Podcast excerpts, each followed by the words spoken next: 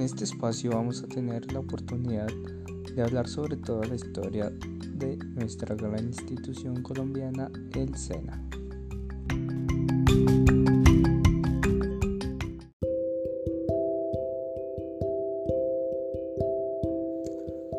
El 21 de julio de 1957 se fundó lo que hoy llamamos SENA, Servicio Nacional de Aprendizaje.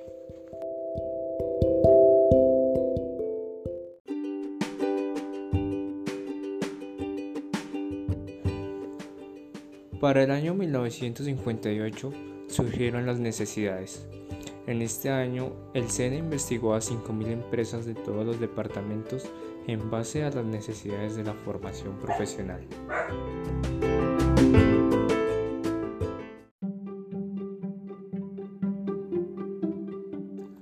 En 1960 se dio paso a los convenios, en este año el SENA firmó varios convenios con la Organización Internacional del Trabajo y el Fondo Especial de los Estados Unidos.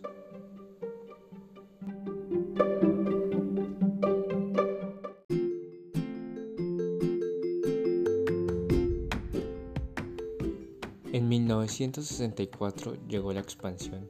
En este año el SENA comenzó a expandirse y abrió dos nuevos centros de formación, uno en el Magdalena y otro en Bogotá.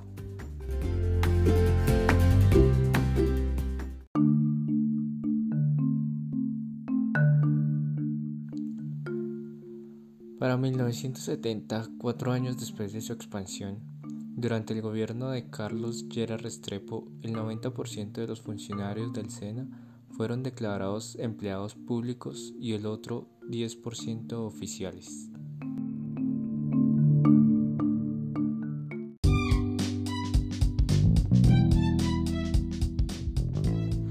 ...1980... fue el año para la población campesina.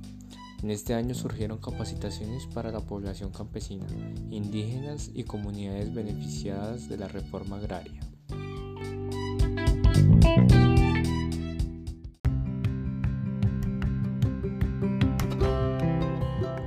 En el año 2000, con la llegada del pleno siglo XXI, después de tiempo el SENA firmó un convenio con Marco de Cooperación Interindustrial del Ministerio Agrícola para la reactivación del campo.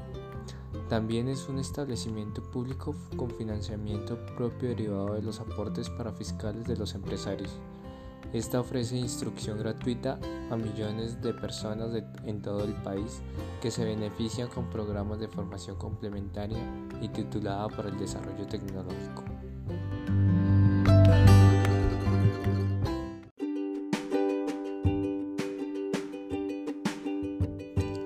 Al final de esta línea del tiempo llegamos al SENA actual.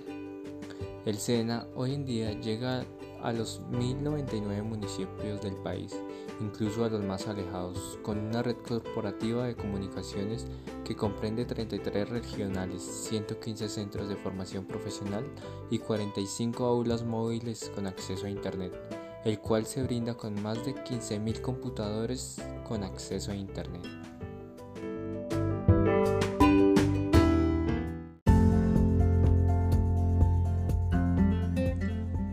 Por último, el SENA en medio de una pandemia. En el 2020 abre el técnico de producción agropecuaria brindándole la oportunidad a 21 jóvenes de empezar este camino de formación para que ayudemos a dar soluciones en el campo agropecuario del país.